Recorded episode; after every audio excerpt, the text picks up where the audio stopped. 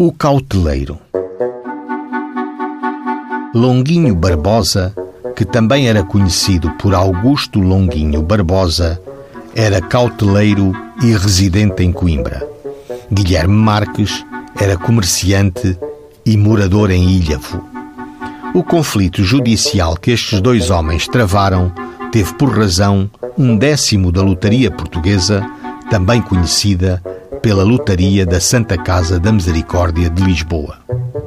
Corria o ano de 1908. Longuinho Barbosa, no dia 31 de agosto de 1908, vendeu ao queixoso Guilherme Marques um décimo da lotaria da Santa Casa da Misericórdia de Lisboa com o número 2036, pela quantia de 1.300 reis.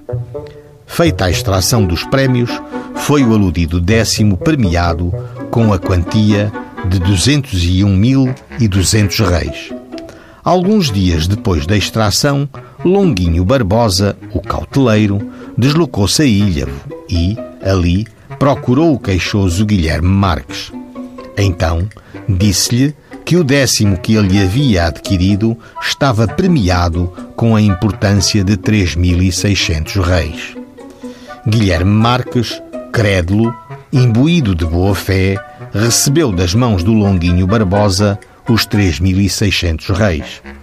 Passado algum tempo, e já depois do arguido se ter ausentado para Coimbra, soube o queixoso que o bilhete não estava premiado com os 3.600 reis, mas sim com 201.200 reis.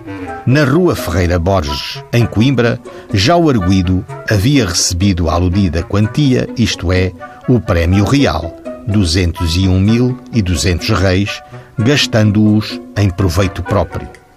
Na sentença, o senhor juiz foi benevolente e exarou. Atendendo a que o júri deu como provadas todas as circunstâncias atenuantes alegadas pelo réu, a que o réu se acha preso há quatro meses e 23 dias e é pobre, condena o réu na pena de 24 meses de prisão correcional, a qual se descontará a preventiva que já sofreu e em um mês de multa a 100 reis por dia.